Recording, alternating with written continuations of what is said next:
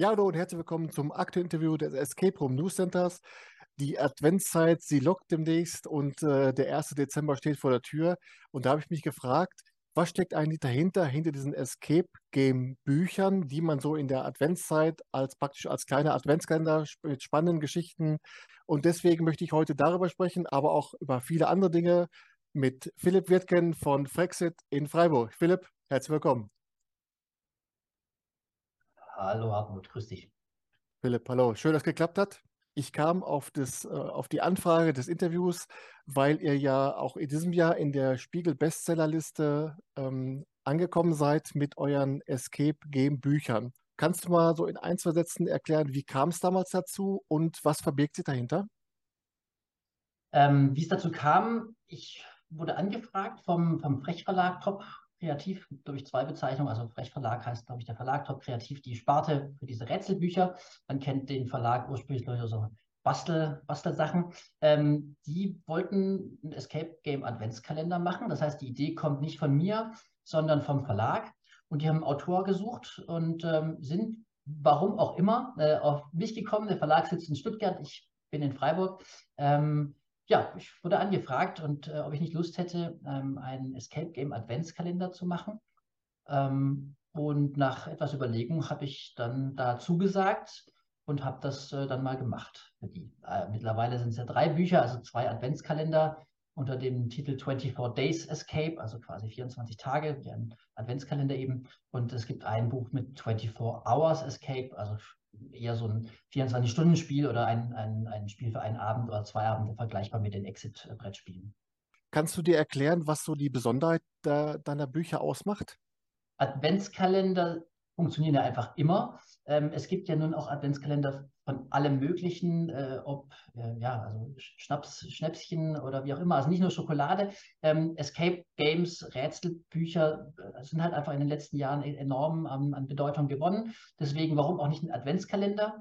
Äh, ich glaube, 2020 kam der raus. Das war natürlich auch noch Corona-Jahr. Das heißt, man hat noch mehr Anlass gehabt, sich vielleicht sowas äh, nach Hause zu bringen und sich die Adventszeit, die ja dann ohnehin schon ein bisschen tröge war, äh, irgendwie anders zu versüßen. Man konnte ja keine richtigen Escape Games besuchen. So hat man sich also das Spiel nach Hause geholt. Und der dritte Punkt ist wahrscheinlich das Thema. Also Sherlock Holmes ist natürlich jetzt von all den Büchern, die ich selber auch gesehen habe und kenne jetzt mittlerweile, man, man guckt sich ja da noch ein bisschen um, was gibt es noch, ist natürlich einfach ein Thema, was, glaube ich, immer zieht. Ob es wirklich das allerbeste Buch auf dem Markt ist, ähm, das, das weiß ich nicht. Aber es ist natürlich ein cooles Format, es ist nicht so teuer und es ist Sherlock Holmes und das zieht. Ja, und die beiden Sherlock Holmes Abenteuer, das ist ja einmal Sherlock Holmes und die äh, Dame in Weiß und das Geheimnis der Chronowählen, das sind mhm. die beiden 24 Days Bücher und mhm. das Lupin ist mhm. dann das ähm, mit den 24 Hours. Genau, genau. Also das ist äh, mehr oder weniger das Konzept eines Brettspiels in Buchform. Also kann man am Stück spielen. Wir haben es so in zwei Teile geteilt. Man kann also das unterbrechen und macht das dann in zwei, kann das auch in zwei Sessions spielen. Ähm, hat aber nicht den Charakter von 24 Rätseln. Also bei den beiden Sherlock Holmes Büchern ist wirklich auch äh, gedacht für jeden Tag im Dezember, also diese 24 Tage vor Weihnachten, ein Rätsel. Bei Lupin sind es ein paar weniger. Ähm, das ist auch gleich der Unterschied. Ähm, und du hast ja vorhin auch gefragt, was macht die Bücher aus? Ähm, bei dem Adventskalender ist natürlich der Reiz, man hat jeden Tag ein Rätsel. Das heißt, äh, 24 Rätsel in 24 Tagen für, ich glaube, 15 Euro kostet das Buch. Das ist ein ganz cooles Preis-Leistungs-Verhältnis, wenn man, wenn man ansonsten die recht teuren Escape Rooms so ähm, vergleicht. Ähm, das ist, glaube ich, ganz cool. Es ist natürlich in der Konzeption wahnsinnig schwierig, auf einer Buchdoppelseite gleichzeitig ähm, vernünftige, vernünftige Geschichte zu erzählen, ein abwechslungsreiches Rätsel zu machen, was nicht gleich ist wie die anderen 10, 11, 12 davor schon und auch noch eine schöne Illustration zu haben. Das ist tatsächlich bei den äh, 24 Days Büchern eine echt krasse Herausforderung gewesen, auch nur mit diesem einen Medium, ein Blatt Papier ähm, zu spielen. Ähm, das wiederum war bei Lupin ein bisschen einfacher. Hier sind es, glaube ich, 14 oder 15 Rätsel zum Schluss geworden. Man konnte also auch mal zwei Doppelseiten nehmen für ein großes Wimmelbild oder auch mal eine Doppelseite rein für Story. Ähm, deswegen ist, glaube ich, von der, ja, vom Gesamtkontext das auch das beste Produkt geworden, weil es halt äh, sowohl den Aspekt eine anspruchsvolle Geschichte als auch coole Rätsel äh, besser verknüpfen kann. Kannst du mal erklären, klar, Adventskalender Türchen auf, Türchen zu, man sucht die 1, man sucht die 2, aber durch so ein Buch arbeitet man sich ja nicht von Seite 1 zu Seite 2, sondern wie ist das dann in deinen Büchern? Es ist bei allen dreien eigentlich ähnlich. Ähm, zu Beginn hat man, nee, ist nicht, nicht ganz gleich. Also zu Beginn hat man meistens ne, die Möglichkeit, aus ein paar Seiten äh, auszuwählen. Oder es gibt eine Startseite und dann hat man die Möglichkeit, äh, links abzubiegen oder rechts abzubiegen und irgendwann bündelt sich das wieder. Also es gibt oft ein bisschen mehrere Stränge. Ähm, Im Prinzip jeden Tag, also es gibt perforierte Doppelseiten, 24 Stück, die zusammen äh, perforiert und an jedem Tag darf man eine öffnen. Ähm, manche Seiten darf man öffnen äh, jederzeit. Manche sind quasi mit einem Symbol gesperrt. Äh, die darf man dann erst öffnen, wenn man das Symbol freigespielt hat. Das bekommt man mit, wenn man ein Rätsel gelöst hat. Da steht dann eben drunter in der Auflösung, jetzt darfst du das, das Glöckchen abhaken. Und sobald das Glöckchen abgehakt ist, darf man halt die Seite öffnen, an dem vorne dran die, das Glöckchen dran ist, sozusagen. Es gibt meistens einen großen XXL-Spielplan, auf dem man sozusagen seinen Spielfortschritt dann notiert und abhakt. Äh, zumindest ist es bei unseren Büchern so.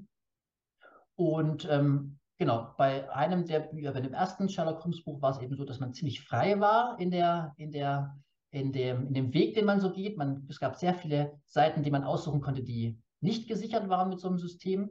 Ähm, und sie waren auch im Buch gemischt. Bei den letzten Büchern haben wir das nicht mehr so doll gemacht, denn das ist natürlich für Escape Room Anfänger auch nicht ganz so leicht. Und wenn man sich vielleicht auch die, Re die Regeln vorneweg äh, nicht so richtig durchliest, wir haben oft das Feedback bekommen, das ist ja doof, das Spiel war nach 21 Tagen zu Ende. Da haben die Leute halt nicht gelesen, dass sie nicht jede Seite nacheinander aufmachen sollen, sondern ne, dass, man, dass man immer nur die Seiten frei, äh, öffnen darf, die man freigespielt hat. Und da haben wir gemerkt, es ist, man kann die Regeln noch so ausführlich schreiben, dann sind sie zu lang, liest keiner mehr. Und wenn man gewisse Dinge weglässt, sind die Regeln schwierig. Es ist halt kein Game Master dabei, der mal auf eine Frage antworten kann wie in einem Escape Room. Das heißt, es ist auch eine besondere Herausforderung, dass keiner dabei ist bei dem Spiel, der mal helfen kann. Es muss selbsterklärend sein. Ähm, und das ist eine große Herausforderung, denn die Range von absoluten Escape Room-Anfängern, äh, du schenkst es deiner Nichte, die 13 ist und die soll das ganz alleine machen und hat aber vielleicht keine Lust, sich die Regeln vorneweg durchzulesen. Und jemand anders, der schon hunderte Escape Rooms gespielt hat, äh, für den ist das wahrscheinlich klar, wie das funktioniert. Und das ist auch so ein bisschen eine Schwierigkeit dieses Formats äh, Escape-Buch, finde ich. Ähm, Philipp, jetzt ist ja so, dass äh, Frexit natürlich nicht nur die Escape-Bücher hat, sondern auch ein Escape-Room-Anbieter ist, äh, wie es, wie ich schon viel im Interview hatte. Und äh, letztens hatten wir im Raumprofil euren neuesten Raum, Tante Anna ist weg. Ähm, Im Raumprofil hast du geschrieben, äh, es ist eine Besonderheit und das lag euch auch am Herzen, dass wenn die Gruppe den Raum betritt, sie nicht genau weiß, was jetzt eigentlich ihre Aufgabe ist. Wie habt ihr das aufgebaut? Und ist es dann so, dass praktisch zur Hälfte die Aufgabe klar ist? Oder ist es dann erst zum Schluss? Oder wie, wie ist das dann aufgebaut? Also die Aufgabe ist im Prinzip schon klar, aber das Ende ist sozusagen offen. Also das Ziel ist bei Tante Anna ist weg, herauszufinden, was mit Tante Anna passiert ist. Und die Spieler, Spielerinnen bekommen vorneweg mal nicht so viele Informationen zu äh, ihr, zu Tante Anna. Das heißt, die Aufgabe ist eigentlich klar, es gilt herauszufinden, was passiert ist, aber es ist sozusagen ähm, nicht klar, dass man einen Schatz finden muss oder aus einem Raum raus muss oder eine Bombe entschärfen muss. Es ist nicht ganz genau definiert, was das Ziel ist. Es ist nur das Ziel herauszufinden, was passiert ist. Und ähm, das finde ich ziemlich spannend so als, als ähm, Escape Room-Thema, weil es natürlich viel Platz für Fantasie lässt. Ähm, die meisten wenn wir die dann in den Raum reinlassen, äußern dann ja schon so eine Vermutung, ach, die hat bestimmt das oder ist bestimmt das und das passiert. Und manchmal bewahrheitet sich das, manchmal ist es ganz anders. Also es bietet viel Platz für Überraschungen und äh, das ist ja auch vielleicht was Schönes in einem Escape, wenn man sich überraschen lassen kann oder wenn man eine, äh, ja, eine Vorahnung hat, die sich dann eben entweder bestätigt oder eben auch nicht. Das war mal die Idee äh, bei, bei diesem Spiel. Ja, ist aber nicht so, dass es dann verschiedene Enden gibt, sondern es gibt dann ein Ende, das, was mit Tante Anna passiert ist, und das kriegt man entweder raus oder eben nicht. Oder schafft es jede Gruppe? Ja, wir haben ihn ja noch nicht ganz so lange. Das ist ja immer so ein, auch eine Frage, wie geht man mit Gruppen um, die, die bis, zum, bis zum Spielende das äh, Rätsel nicht gelöst haben, die Mission nicht gelöst haben. Bisher haben wir es geschafft, alle äh, irgendwie durchzu, äh, durchzuwursteln ähm, über unsere Game Master und Tipps. Ähm, bis jetzt hat jeder rausgefunden. Ich bin noch ein bisschen am Überlegen, was wir machen mit Leuten, die, die es nicht schaffen. Wahrscheinlich werden wir es auflösen. Es gibt ein Ende, genau. Ähm, und das ist auch tatsächlich eine Schwierigkeit. Wir hatten ursprünglich ein anderes ähm, Ende geplant, ähm, aber es ist natürlich ein bisschen äh, Spoiler gefährdet, so, so eine Art Rätsel. Ähm, das heißt, der Raum heißt Tante Anna ist weg und wir wollen ja, dass die Leute nachher, wenn sie rausgehen ähm, und anderen Leuten davon erzählen, dass sie sagen, wir, wir haben den Raum Tante Anna ist weggespielt und nicht, wir haben den Raum mit dem, weiß ich, mit der Bombe gespielt. Wenn die Bombe das Geheimnis wäre, äh, wäre es ja blöd, wenn das hängen bleibt und die Leute geben das dann weiter, denn dann ist natürlich eine sehr große Gefahr, dass, äh, also wenn das Spielziel ist, ein Geheimnis zu lüften, dann sollte das Geheimnis ja möglichst äh, dann auch bei den Spieler und Spielerinnen bleiben. Äh, wir hatten ursprünglich ein anderes Ziel, auch mit, einem, mit einer Art Giveaway. Davon haben wir dann einfach Abstand genommen, weil wir das Gefühl hatten, naja, wenn die Leute dann mit diesem, mit diesem Geheimnis rauslaufen, da stehen schon die Nächsten, die sehen das. Und ich frage, äh, was ist mit Tante Anna passiert? Und die sehen halt dieses, dieses Giveaway. Dann ist das natürlich ähm, kontraproduktiv. Deswegen muss man da in der Konzeption nochmal einen Schritt zurück machen. Auch wenn ich es sehr gerne gemacht hätte, das wäre, glaube ich, eine coole Geschichte gewesen. Aber dann bleibt halt hängen, es ist diese, diese, dieses Spiel mit diesem Giveaway, nennen wir es mal so. Äh, und wenn sich das rumspricht, dann braucht ja keiner mehr kommen. Äh, und das ist ein bisschen schwierig gewesen. So eine Kulisse mit Tante Anna, das schreit ja praktisch nach Tante Annas Wohnung mit Einrichtungen, äh, Ohrensessel und so weiter. Äh, wie gehst du da mit den sogenannten Red Herrings um? Also mit Gegenständen, die eigentlich ja zu einer Wohnung gehören, die aber nicht Teil der Rätsel sind.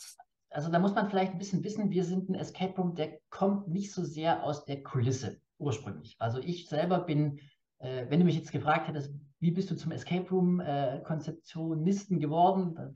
Die Frage kann man ja eigentlich nicht mehr hören in diesem äh, Podcast, aber ähm, wird ja oft gefragt, ich bin tatsächlich rätselbegeistert und habe mal Escape Room gespielt und finde Rätseln toll und habe dann bei meinem ersten Escape Room wirklich einen, einen Raum genommen und habe das so gemacht, wie man das heute gar nicht mehr äh, gerne sieht. IKEA-Möbel sehr günstig, alles eingerichtet und habe da ein paar coole Rätsel gemacht. Es gab mehr oder weniger keine Story und auch fast keine Kulisse. Aber die Rätsel waren cool.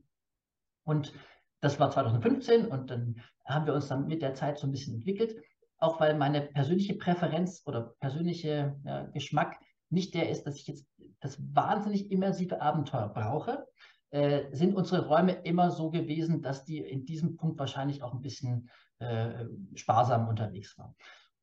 Und da man sich aber verbessern möchte und ich ja auch weiß über die Leute, die hierher kommen und äh, viele Escape Rooms gespielt haben und ich weiß, dass es viele gibt, denen das ganz arg wichtig ist, äh, wollten wir jetzt einen Raum bauen, der auch von der Kulisse her mal wirklich ähm, ja, äh, stimmig ist zu dem, was ist, ohne zu sagen, dass die anderen das gar nicht sind. Aber wir haben uns dann mit der Zeit erstmal hintasten müssen. Mhm. Und ähm, deswegen ist äh, bei Tante Anna und auch bei den anderen Räumen, die wir dann über die Zeit gemacht haben, äh, es so, dass wir Teile fixieren. Ähm, die, die, von denen wir nicht wollen, dass sie, dass sie weggenommen werden. Aber wir versuchen, haben jetzt versucht, bei dem Raum so wenig wie möglich zu fixieren, denn keine ähm, einigermaßen authentisch eingerichtete Wohnung hat halt festgeschraubte Vasen oder ähm, festgeschraubt, festgeschraubte Gegenstände. In so einer Wohnung wohnt keiner. Deswegen haben wir versucht, die Wohnung so einzurichten, wie sie sein könnte. Ähm, und es funktioniert erstaunlich gut. Es steht echt viel rum, was man theoretisch also es gibt ja die, die Spielgruppen, die alles erstmal einsammeln, irgendwo auf den Tisch stellen und sagen, das haben wir jetzt und jetzt gucken wir uns das mal an. Das passiert erstaunlich wenig. Es bleibt viel an Ort und Stelle, ist für uns ganz cool, um es nachher äh, nicht so zeitintensiv aufzuräumen. Und es ist auch nicht so viel Ablenkung im Raum, ähm, dass wir das Gefühl haben, das stört jetzt wahnsinnig. Ein weiterer Raum bei euch ist Mission Schwarzwald. Ist das so ein Ding, wo du sagst, in so einer Stadt wie Freiburg ist das genau der Raum, mit dem wir auch Touristen ansprechen wollen? Oder ist dieser Touristenansturm bei Escape Room-Anbietern gar nicht so gegeben? Ähm, also wir haben uns, ich habe mir darüber gar keine Gedanken gemacht bei der Konzeption. Das war unser zweiter Raum, also gibt es auch schon sieben Jahre. Er hat sich erstaunlich lange gehalten. Da war eher so das Ding, also wir hatten den ersten Raum, hat er gerade darüber erzählt, gar keine Geschichte, gar keinen irgendwie Ding. Und dann habe ich beim zweiten Raum mir überlegt, ähm, jetzt möchte ich natürlich auch gerne mal, also was könnte man denn für ein Thema machen, weil die ersten Leute kamen so, also gibt es ja gar keine Story, mach doch mal auch ein bisschen Story. Und dann haben wir uns versucht, daran zu tasten. Und der Schwarzwald ist natürlich hier in Freiburg Thema. Ähm, und bei der Konzeption bin ich eher so vorgegangen, dass es war klar, es soll um den Schwarzwald gehen. Und dann gibt es halt diese Mission Schwarzwald. Man muss den Kuckuck aus der Kuckucksuhr befreien, um aus dem Raum zu kommen. Das ist sozusagen das Ziel. Also auch noch eine äh, zurückhaltende Story sozusagen für heutige Verhältnisse, aber immerhin eine. Ähm, und ich bin eher hergegangen und habe versucht, ähm, ja, nicht Klischees, aber vielleicht ähm, Gegenstände, Utensilien, die man mit der Gegend verknüpft, sozusagen einzubauen ins Spiel. Also äh, hat man ja auch ganz gern, dass man ähm, ein, wenn man eine Mission hat, dass die Rätsel dann so ein bisschen reinpassen. Äh, das ist beim Schwarzwald relativ leicht. Skifahren, Bollenhut, äh, ja, Bier, Schwarzwälder Bier irgendwie. Also man, ich habe versucht, Dinge zu finden, die zum Schwarzwald passen, habe so mich an die Rätsel rangetastet in dem Fall. Ähm, ja, und der große Touristenansturm. Also Freiburg ist zwar eine touristische ähm, Stadt, aber eher von Gruppen, die nicht klassische Escape Room-Spieler sind, glaube ich. Also hier können Leute wandern, es sind auch eher, weiß nicht, betuchtere Leute, ich weiß gar nicht. Also wir kriegen natürlich Touristen hier, wir sind aber auch ein bisschen am Rand. Ähm, das heißt, die Touris, die kommen und morgens gucken, ähm, was ist denn in der Innenstadt, die verlaufen sich dann eher anderswo hin. Ähm, deswegen, klar, in den Ferien haben wir, haben wir viele Touristen, aber außerhalb der Ferien hält sich es ehrlich gesagt in Grenzen. Und der Raum Lindemanns Galerie, das ist dann so ein typisches äh, Raubüberfallsszenario, oder wie kann man sich das vorstellen? Ich habe noch nicht so viele Raubszenarien äh, gespielt, aber ich würde schon sagen, dass es typisch ist. Also die äh, Mission ist die, man ist quasi eine Diebesbande und äh, hat sich die äh, Stunde halt geschnappt, wo Herr Lindemann, ein reicher Kunstsammler, nicht zu Hause ist, also auf einer Auktion und hat so lange Zeit, ihn um seine fünf wertvollsten Kunstgegenstände zu erleichtern. Also insofern, wenn das ein klassisches Raubszenario ist, dann, dann ist es das. Und äh, kann man sich das dann so vorstellen, dass der Spielleiter, die Spielleiterin dann auch von außen in der Rolle der Komplizin, des Komplizen agiert, über, über Walkie-Talkie oder wie läuft dann auch die Kommunikation mit der Gruppe? Ja, unser Hint-System ist eigentlich bei allen Räumen über einen Monitor und über äh, beschriebene Hinweise, in dem Fall auch über ähm, Einspieler, akustische Einspieler. Ähm, genau, wir, der, der, der Spieler ist in der Rolle eines Komplizen. Äh, das wird auch am Anfang kommuniziert über ein kleines Intro, Hörspielelement. Ähm, und wir lösen aber sozusagen die Kommunikation mit den Spielern über ein Hint-System mit Monitor. Ich weiß, das ist natürlich auch umstritten, ob das jetzt die beste Lösung ist. Und wahrscheinlich ist es ist dies in dem Fall oder bei, bei sehr immersiven Abenteuern sicherlich nicht. Äh, wir haben damit aber mal angefangen, haben damit einfach gute Erfahrungen gemacht, weil wir prinzipiell äh, mit und für unsere Art, wie wir Hilfestellung geben, ganz gutes Feedback bekommen. Äh, haben wir das einfach für alle Räume war das immer, immer gegeben. Äh, ich bin kein Freund der Walkie-Talkies. Ähm, für, für Roleplaying, für Acting haben wir, sind wir auch nicht geeignet einfach hier. Das, das sind wir nicht. Und dann bleibt es dabei halt und ähm, das funktioniert ganz gut. Aber die Gruppe bekommt dann schon mit. Sie hat ja jetzt eine Stunde Zeit, bis Herr Lindemann wieder da ist. Äh, sie hat die, dann die Zeit Stunde... läuft. Genau, die Zeit, die Zeit läuft, läuft, man bekommt es mit. Ich ja. finde es auch einen wesentlichen, also ich finde es auch ehrlich gesagt wichtig. Ähm, wir haben hier auch in, in, in der Gegend äh, Escape Rooms, die keine Zeitanzeige haben und dann auch noch den, ähm, die, die, das Hinweismanagement so machen, dass man sich Tipps holen muss. Ich finde, das ist eine ganz schwierige Konstellation, wenn man nicht weiß, wie lange ich noch habe und vielleicht auch gar nicht weiß, wo im Spiel ich mich befinde, ist natürlich schwierig einschätzen zu können, ob ich gerade Hilfe brauche oder nicht. Ähm, deswegen zeigen wir die Zeit äh, an. Ich finde es auch einen ganz netten Effekt bei so einem Escape Room. Ich finde, das, äh, das ist ein Teil von dem, von, von dem Escape Room-Effekt oder äh, von dem Erlebnis ist es, unter Zeitdruck zu stehen. Ich mag das gern und das äh, ist Teil unserer Philosophie auch, dass die Spieler die Zeit sehen können. Ja. Wobei wir egal ob jetzt die Zeit im Raum angezeigt wird oder nicht. Wir sind bis jetzt bei 150 Räumen immer gut damit gefahren, dass wir den Spielleiter gesagt haben, hör zu, du weißt am besten, wo wir wann im Raum sein müssen. Wenn du denkst, wir hinken hinterher, dann schmeiß einfach einen, äh, einen Hinweis rein, weil letztendlich der Spielleiter, die Spielleiterin hat immer ein Gefühl dafür, wo muss die Gruppe zum Zeitpunkt X sein und wenn die dann gerade mal äh, fünf oder zehn Minuten herhinken, dann kann er ruhig ein bisschen Gas geben und auch mal zwei Tipps geben. Also nichts finde ich schlimmer, als wenn man einen Raum nicht schafft, dann ist für mich der Tag gelaufen. Da habe ich eine ganz kurze Lunte. Also ich sehe ähm. das ganz genauso, aber es gibt natürlich auch ganz viele Spieler, Spielerinnen, die reinkommen und sagen, bloß keine Tipps. Ähm, ja, es ist wirklich ganz genauso wie du. Im Idealfall ist der Spielleiter, die Spielleiterin, die oder der, die den Raum am besten kennt von den Leuten, die gerade da sind.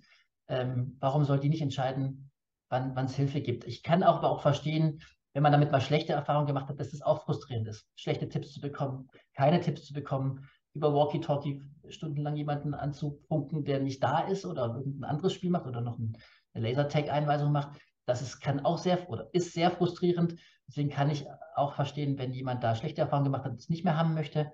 Aber meine, oder ich sehe es ganz genauso wie du, eigentlich ist der Game Master derjenige, der den Spielplan am besten kennt und das Timing ähm, am besten hat. Kommen wir mal zu einem weiteren Feature in eurer Angebotspalette und zwar ist das die Rätseltour Mundenhof. Ähm, ich bin darauf gestoßen, weil ich mich gefragt habe, ist das eine, eine Kooperation mit diesem Mundenhof oder ist das nur der Ort oder wie kam es zu diesem äh, Produkt? Also es ist eine Kinderrätseltour. Ähm, also grundsätzlich kam es äh, dazu, dass wir natürlich oft gefragt werden, was ist denn mit Kindern? Wie alle Escape Room-Anbieter gefragt werden, können auch Kinder kommen. Und das ist ja nicht ganz so einfach in den, in den Räumen, äh, glaube ich zumindest. Ich, ich finde es zumindest nicht so einfach. Ähm, und deswegen war es klar, dass ich irgendwann gerne mal eine Kinder, ein Kinder, eine Kinderversion haben möchte. Ähm, das wird aber in Räumen schwierig, äh, war irgendwie auch klar. Und dann gibt es hier diesen Mundenhof eben. Das ist ein äh, kostenloses Tiergehege, ein echt ein sehr, sehr schönes Tiergehege, das ich auch privat einfach sehr gern besuche. Ich habe zwei Kinder ähm, und auch schon vor den Kindern war ich da gerne. Also es ist einfach ein tolles, tolles äh, Ausflugsziel. Und die beiden Sachen habe ich zusammengenommen und habe den Mundenhof kontaktiert. Ich kenn, kannte oder ich kenne den damaligen Leiter, äh, mit dem ich Fußball spiele, zusammen ganz gut. Und der hat dann schon geschmunzelt äh, und sagte, ja, ich, ich stelle mal den Kontakt her. Ist, dann hat dann die Stelle gewechselt und die neue Leitung, der sollte ich mich dann mal treffen. Und die neue Leitung ähm, hat wohl bei ihrem Vorstellungsgespräch auf die Stelle sozusagen auch gesagt, dass sie gerne sowas machen möchte, so eine, weil sie auch Escape Room-Fan ist und äh, hätte das toll gefunden, wenn es auf dem Mundenhofgelände eine Kinderrätseltour gibt. So, und äh, das war natürlich tolle, eine tolle Konstellation und eine tolle Voraussetzung. Das heißt, ähm, ich habe eine, ein, ein Rätselspiel konzipiert, das ich auf dem Gelände des Mundenhofs betreiben darf. Ähm, also mir wird da sozusagen gestattet, die Anlage zu nutzen. Die haben mir auch wirklich sehr geholfen, äh, wenn es darum geht, irgendwelche äh, Schilder oder Utensilien, Elemente in den Tiergehegen zu platzieren. Das haben die gemacht. Ich, ich natürlich nicht, traue mich nicht zu den äh, Wildtieren da rein. Ähm, aber ähm, ich habe da sehr viel Unterstützung erfahren, weil der Mundhof selber auch sehr daran interessiert war, dass da sowas stattfindet.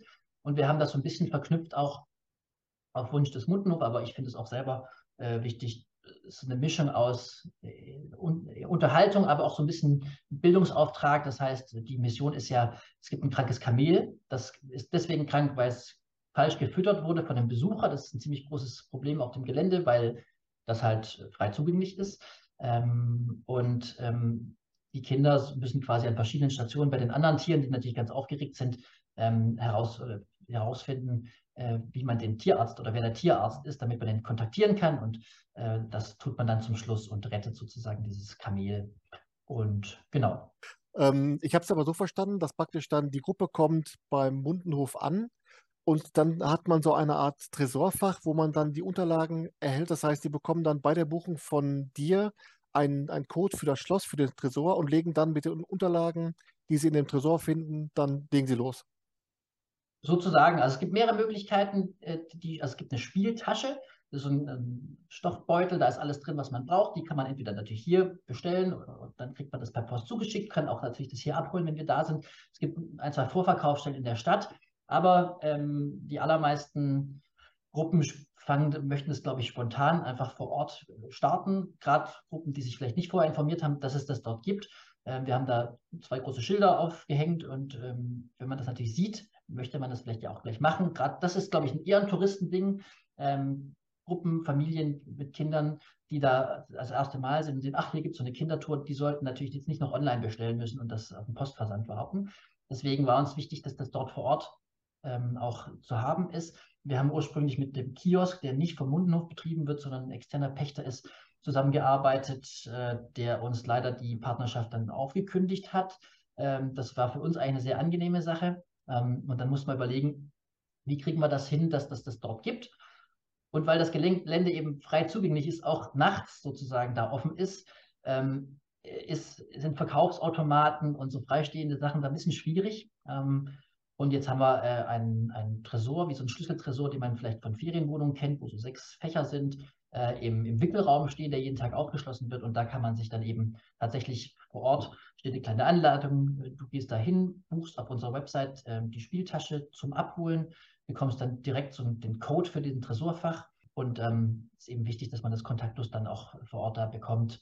Denn ähm, wer plant schon sowas. Also die, klar, wer aus Freiburg kommt und einen Kindergeburtstag hat, plant das und der kann, wenn er das weiß, dass es das Angebot gibt, auch vorher schon sich besorgen. Aber die allermeisten, glaube ich, spielen sowas dann eher spontan. Mhm. Ähm, und wer dann vor Ort ist, auf eurer Seite dann das Spiel bucht, bekommt er dann einen, einen Slot zugewiesen, damit nicht praktisch zwei Gruppen nebeneinander herlaufen? Oder wie ist, ist das dann organisiert? Nee, der bekommt die Spieltasche. Wir haben ja noch ein paar andere, wir haben ja mehrere Outdoor-Touren auch in der Innenstadt. Bei uns ist es so, dass wir die Spieltasche sozusagen zum ähm, individuellen und frei wählbaren Start verkaufen. Das heißt, du kannst dir das kaufen und kannst es jederzeit machen. Mhm. Ähm, dafür hast du das halt die Gefahr, dass du mal jemanden triffst, der das Gleiche macht. Ähm, ist, glaube ich, in der, passiert in der, äh, in der Realität nicht ganz so häufig. Ähm, und wenn, dann merkt man das ja und dann muss man sich halt kurz fallen lassen. Das steht dann auch so ein bisschen auf der Seite beschrieben. Aber der Vorteil des ähm, freien Starts sozusagen ist halt gleichzeitig der, dass theoretisch natürlich jemand den gleichen freien Start wählt, zufällig. Ähm, und klar, an einem sehr schönen Sonntagnachmittag im Sommer äh, rennen bestimmt ein paar Familien da auf dem Mundenhof rum, die das gleiche Spiel machen. Aber da man die Stationen unterschiedlich anlaufen kann und Kinder das vielleicht eh nicht so richtig ähm, merken mit Spoilern und das, das gar nicht so ein Thema, glaube ich, ist, ähm, ist das, glaube ich, das geringste Problem an der Sache. Kommen wir zu einem anderen Thema. Und zwar hast du eben gesagt, einer eurer alten Räume war äh, Dschungelfieber und das ist mittlerweile ein, ein Online-Game. Ich mhm. frage mich da, wie macht man das? Wie macht man aus einem Indoor-Erlebnis, einem Escape Room, ein, ein Online-Game? Kannst du mal so erzählen, wie da so der, der Ablauf ist? Also ich bin ja kein, kein Computerkind der 90er Jahre, aber wahrscheinlich haben wir es ungefähr so gemacht, wie es andersrum, wie andersrum Escape Rooms entstanden sind, nämlich äh, Point-and-Click-Abenteuer, äh, wo Computerspiele waren, wo man durch Räume lief und Schlüssel angeklickt hat. Ähm, das haben wir jetzt einfach wieder zurückgemacht. Also der Hintergrund ist, ähm, es kam Corona im, äh, wann war das? 2020, Anfang 2020. Ähm, und wir haben war irgendwie absehbar, dass das eine Weile dauert. Ähm, und der ähm, Raum, in dem wir hier den Dschungelfieber-Raum betrieben haben, der war so ein bisschen abgesondert im Erdgeschoss. Und den habe ich dann relativ schnell die, den Mietvertrag versucht zu kündigen, habe dann Nachfolger gefunden, um einfach Kosten zu sparen. Und da der Raum aber von seiner Spielstruktur so war, dass man ihn ganz gut ähm, auf ein digitales Erlebnis ummünzen konnte, habe ich jemanden gesucht, der mir das programmieren kann ähm, quasi, habe Fotos gemacht und habe die Rätsel mehr oder weniger eins zu eins dann übernommen und auf, die, auf, auf, auf ein Online-Spiel übertragen, also quasi wirklich als Point-and-Click-Abenteuer. Jetzt muss man sagen, das ist sehr simpel gehalten, ähm, das Spiel. Äh, das ist also wirklich ein Escape Room äh, äh auf, auf, auf, auf digital gemacht und kein gut sehr gut programmiertes Computerspiel. Aber das war das Vorgehen. Wir hatten einen Raum, der noch nicht äh, durch war sagt, vom, vom Durchlauf. Es kam Corona, es war klar, Online-Escape Games sind eine ernstzunehmende Alternative für Betreiber. Wir haben den Raum nicht mehr, aber das Spiel noch. Also lasst uns einfach halten, machen kein neues Online-Spiel, denken uns nicht ein neues aus, sondern nehmen einen Raum, der gut funktioniert und versuchen ihn zu programmieren. Und das haben wir dann gemacht.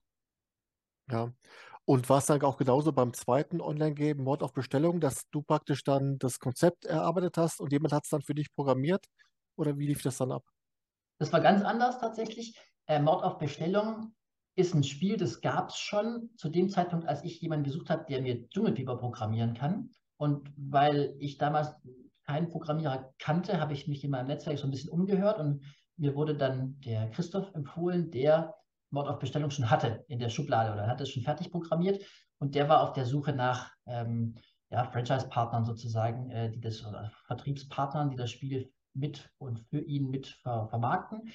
Äh, der hat mir dann zwar nicht Dschungelfieber äh, gebaut, da habe ich dann jemand anders gefunden, aber ich, das ist sozusagen eins von nur zwei Produkten in unserer Palette, die nicht von uns sind, nicht von uns konzipiert sind, ist Mord auf Bestellung. Ein Online-Krimi-Escape-Game, nenne ich es mal. Das ist kein klassisches Escape-Game, finde ich. Äh, ist aber ist eher so ein Ermittlerspiel, ähm, wo man Fakten zusammenträgt und dann sozusagen wie, so ein, so ein Krimi-Dinner, ähm, nur, nur, eben online mit dem Fall. Ähm, genau, so sind wir dazu gekommen. Also auf der Suche nach einem Programmierer für Dschungelfieber ähm, habe ich den Christoph kennengelernt, der dieses Spiel mir einmal gezeigt hat, äh, um, um seine Referenz sozusagen zu sagen. Und ich fand es einfach so cool und es hat einen Freiburg-Bezug, der kommt auch von hier, äh, dass ich gesagt habe, boah, ich finde es eigentlich ziemlich cool, ähm, das würde ich dann einfach gerne mit aufnehmen. Und schwupp hatten wir äh, dann zwei Online-Games äh, relativ schnell, ein selber gebautes und ein zugekauftes quasi. Ja. Und jetzt hast du aber mittlerweile auch einen Programmierer bei dir im Team fest mit dabei. Oder wie darf man das verstehen? Nö, der, also der Programmierer, der das Online-Spiel gemacht hat, programmiert auch unsere App für unsere beiden Outdoor-Spiele in der Stadt, also die City Challenge, die mit einer App funktioniert. Das ist ein externer Dienstleister, den ich auf projektbezogen dann sozusagen für sowas mit dazu nehme. Der ist nicht Ja. fest angestellt, der arbeitet projektbasiert für uns. Denn es gibt ja die Möglichkeit, dass ihr äh, Firmen oder, oder ähm, Institutionen dabei helft, Escape Games zu erstellen, zu konzeptionieren, praktisch wenn die neue Arbeitsabläufe, wenn die neue Arbeitsabläufe integrieren wollen, wenn die neue Produkte vorstellen wollen. Wie ist denn da der Ablauf? Wie kommt der Kontakt zustande? Und wer macht dann was, wenn du dann äh, praktisch für die Konzeptionierung zuständig bist? Musst du dann den, den Programmierer nochmal dazu holen oder wie läuft das ab? Also unsere Kooperation mit, mit Firmen oder vor allem auch mit Institutionen, die ähm, das Konzept eines Escape Games nutzen möchten, um ja, Produkte neu äh, zu implementieren äh, oder, oder andere Dinge zu machen, ähm, die unterstützen wir in der Regel eigentlich hauptsächlich äh, über Beratung. Also ähm, ich gebe ja Escape Room Workshops immer mal wieder und über die Schiene läuft das auch tatsächlich, dass ich ähm, ja eigentlich versuche, den Unternehmen oder äh, Tourismusverbänden, die einen Escape Walk machen wollen oder Lehrern, die ähm, Inhalte über, in der Schule vermitteln wollen, eine Anleitung mit auf den Weg geben, wie man sowas selber macht. Mhm. Ähm, wir haben auch ein paar Mal ähm, Escape, also Spiele für andere gebaut. Das waren aber dann wirklich, das waren aber einmal ein Escape Room, der ist auch in Freiburg, Jailbreak, äh, den haben wir zusammen konzipiert mit dem jetzigen Betreiber und ähm, so eine Rätselvariante für ein Restaurant-Hopping, ähm, also wo man sozusagen zwischen den Gängen Rätsel löst. Das haben wir dann wirklich konzipiert für die ähm, Anbieter. Ansonsten ist die Kooperation meist die, wir setzen uns zusammen und ich unterstütze und gebe euch Tipps, wie man das am besten angeht. Und die Institutionen machen das dann selber. Ähm, Mhm. Genau. Und damit kommen wir auch schon, sensationelle Überleitung zum Thema Workshop. Mhm. Das Hast ist du natürlich oft genug angesprochen jetzt. Ich dachte mir, da war Ja. da noch was. Ja, ja, Ähm, genau. Ähm, natürlich ist das auch noch ein Ding, wo ich dann auch auf Frexit aufmerksam geworden bin, denn so ein Workshop, Escape Room Workshop, macht mich natürlich auch dann als Laie äh, und Mhm. als Fan immer neugierig. Ähm, seit wann gibt es das? Und auch da die Frage, wie kam es dazu? Also war dann die Nachfrage, dass euch Kunden gefragt haben, kein Mensch, so ein Escape Room, das kann doch so schwer nicht sein, ähm, möchte ich auch gerne mal machen oder wie lief das? Ähm, ich wurde schon vorher, ein, zwei Jahre vorher von ähm, dem, ähm, der LKJ Baden-Württemberg, das ist, die machen FSJ-Workshops, äh, FSJ-Seminare für die äh, FSJ ähm, Freiwillige Soziale Jahr Absolventen. Und da gibt es ja immer drei, vier Präsenzseminare im Jahr. Und die haben mich mal angefragt für, es gibt dann immer einmal im Jahr so kreative Workshops, Musikdesign, ähm, Upcycling und die haben mich dann eben irgendwann mal gefragt, ob ich mir vorstellen könnte, einen Escape Game Workshop zu machen. Und die, das habe ich dann ein paar Mal gemacht, ähm, ein, zwei Jahre lang und fand es toll und habe sozusagen dieses Workshop-Ding äh, so ein bisschen so beigebracht. Wir haben dann quasi dort in drei Tagen äh, wirklich auch gemeinsam ein Escape Game gebaut für alle anderen Freiwilligen, die dann da waren. Das wurde dann auch gespielt von denen. Und das habe ich dann einfach komprimiert auf digital und auf, ja, nicht gleich selber machen. Das ist in einer Stunde, anderthalb natürlich schwierig, aber zumindest mal die, ähm, ja, die, die, das Handwerkzeug so ein bisschen mit auf den Weg zu geben, wie man sowas angeht, wenn man es mal selber machen möchte. Genau, und das, so kam das. Und die, äh, die Kunden, also die Teilnehmer an solchen Workshop, wie ist das dann von der Struktur her? Sind das Spieler, Spielerinnen, die gerne mal hinter die Kulissen gucken wollen? Sind das äh, Spieler, Spielerinnen, die vorhaben, einen eigenen Escape Room Standort zu eröffnen oder vielleicht auch Kollegen oder Kolleginnen? Kannst du das mal so ein bisschen mal skizzieren? Ähm, ja, also hauptsächlich Privatpersonen. Ich glaube, also zumindest, das muss, muss, ja nicht immer jeder sagen, wo er herkommt und was er vorhat, aber die allermeisten, die das dann äußern, sind, glaube ich, Privatpersonen, die entweder bei uns oder anderswo Escape Rooms gespielt haben und gerne mal hinter die Kulissen schauen möchten, die das gerne gemacht haben und sich immer fragen, wie macht man denn sowas? Also wie macht denn so einer sowas? Vielleicht aber auch mit dem Hintergedanken, sowas selber mal zu machen. Gibt auch viele, die das schon selber probiert haben und gemerkt haben, oh, das ist gar nicht so einfach und sich dann sozusagen noch mal ein bisschen äh, Tipps und Tricks holen wollten. Wir haben das so ein bisschen damals aufgezogen mit dem Thema Weihnachten ähm, sozusagen. Also warum nicht mal der eigenen Familie zu Weihnachten ein Escape Game bauen, schenken?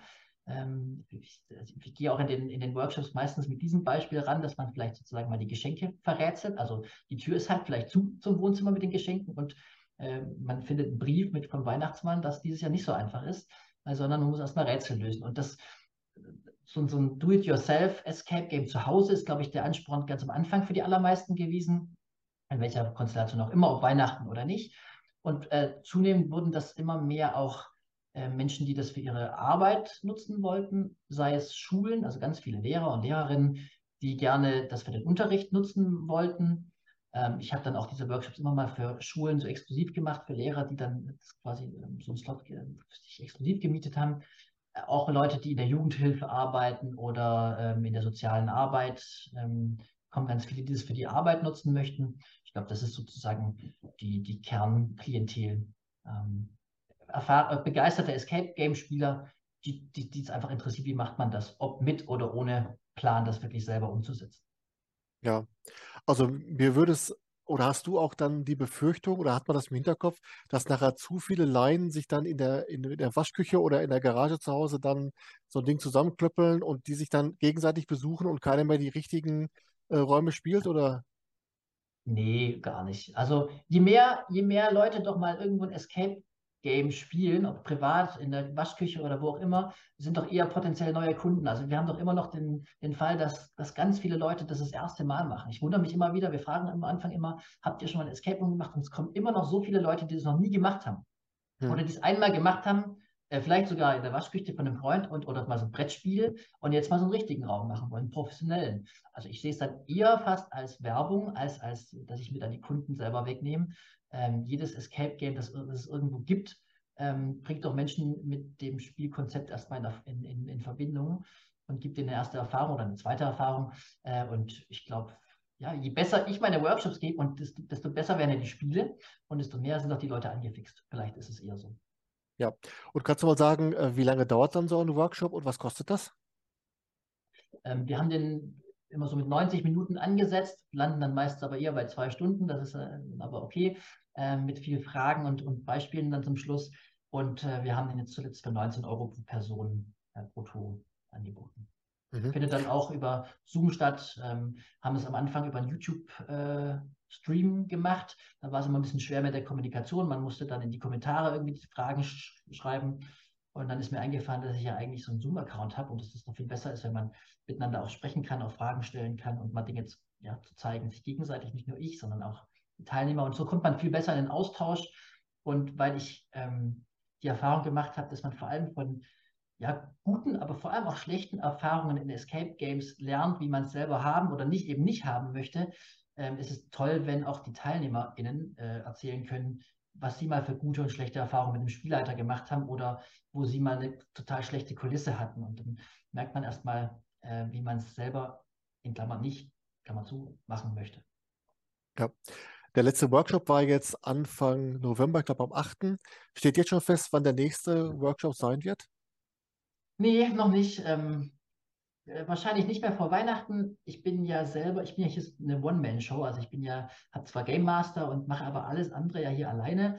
Das heißt, und ich bin auch sehr stark selber in die, ins Game Mastering eingebunden, ich, mhm. weil ich es A sehr gern mache und B über Corona natürlich auch mein Mitarbeiterstamm echt geschrumpft ist und äh, nicht so schnell wieder aufzufüllen ist. Ich habe die gleichen Probleme wie alle. Äh, neues Personal zu finden ist nicht so ohne.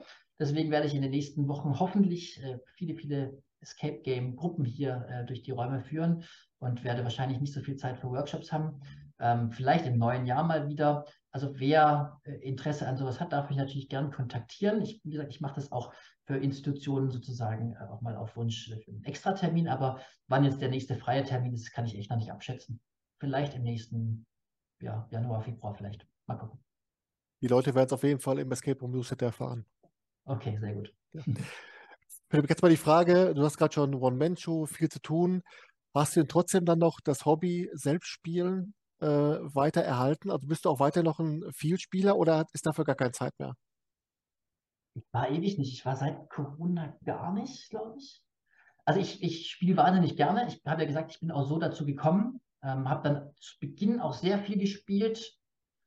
Aber es fehlt die Zeit. Es fehlt mir auch so ein bisschen mein Umfeld. Also ich habe Familie, zwei kleine Kinder. Ähm, da ist es ah, schwer. Also die Wochenenden sind ja ohnehin schon ne? One-Man-Show und ich bin ja hier schon eingebunden. In meiner Gegend habe ich alles abgegrast. Äh, ich, ich, die Kollegen sind, ich will nicht sagen, sind faul, aber es entstehen wahnsinnig wenig neue Räume in den letzten äh, Jahren hier in der Gegend. Das heißt, ähm, es ist ein bisschen sch äh, schwieriger für mich. Ähm, neue Räume zu spielen. Wir haben ja dann auch noch die Randlage in Freiburg. Also wenn ich irgendwo in äh, Gelsenkirchen wohnen würde oder in, in Hüntrop, keine Ahnung, da, da wäre es natürlich ein bisschen leichter. Äh, innerhalb von einer halben Stunde hat man, weiß nicht, 60, 70 Spiele. Hier sind es halt irgendwie zwölf Räume oder so und ähm, es ist also nicht so leicht. Ich würde aber wahnsinnig gern mal wieder spielen, denn ja, äh, ohne jetzt da konkret ja, Ansätze zu haben, was man sich so mitnimmt, aber man nimmt immer irgendwas mit. Und wenn es nur ist, wie machen wir das mit den Game Mastern oder man tolle Verschlussmechanismen, die man gar nicht unbedingt nachbaut, aber die man einfach toll findet. Also ich genieße es immer zu spielen, aber ich komme ehrlich gesagt echt verdammt wenig dazu, leider. Denn es gibt ja zum Ende dieses Interviews immer die ominöse Frage nach einem Geheimtipp. Ein Escape Room in Deutschland, der dich beim Spielen so begeistert hat, dass du sagst, dieser Escape Room hat einfach mehr Aufmerksamkeit verdient, weil er zurzeit noch unterm Radar fliegt. Und wenn ich sagen würde, Philipp, dein Geheimtipp, was wäre dann deine Antwort? Ist nicht so leicht, denn wenn ich aus meiner Freiburg-Blase hier mal rausgefahren bin, habe ich eigentlich immer auch die bekannten und renommierten und gehypten äh, Spiele dann auch gespielt, ähm, weil man hat ja nicht so viel Zeit und dann will man schon auch äh, die, guten, die guten Erlebnisse haben. Ich glaube, ich würde einfach empfehlen, also weil der, der Escape Room Standort Freiburg ein bisschen unterm Radar läuft, ähm, man sieht es an den ganzen Bloggern und ähm, äh, Interviewern, dass, dass wir, wir, immer relativ spät erst besucht werden. Ähm, ich würde den Escape Room Standort Freiburg einfach mal hervorheben und die, insbesondere die Kollegen von der Rätselhaft, die ganz bezaubernde Kulissen haben und ähm, tolle Spiele und das mit, auch mit ganz viel Herzblut machen. Das kann ich also wirklich sehr empfehlen. Und auch wenn wir hier nicht die Escape Room Hochburg sind in Freiburg, es gibt ein, zwei Perlen, würde ich sagen, für die es sich lohnt, herzukommen. Auf jeden Fall war das schon mal äh, ein sehr guter Geheimtipp, kann ich auch nur zustimmen. Ähm, Philipp, das war schon. Wir haben alle 78 äh, Zettel durchgearbeitet. Hat wirklich sehr viel Freude gemacht. Es war sehr informativ, hat äh, Laune gemacht und ich hoffe, dass wir den Zuschauern und Zuschauerinnen einiges über Frexit darstellen konnten und ähm, wünsche dir und deinem Team für die Zukunft weiterhin alles Gute, viel Erfolg Schönen Abend. Wir sehen uns. Bis dann. Schönen Abend. Ciao. Ciao.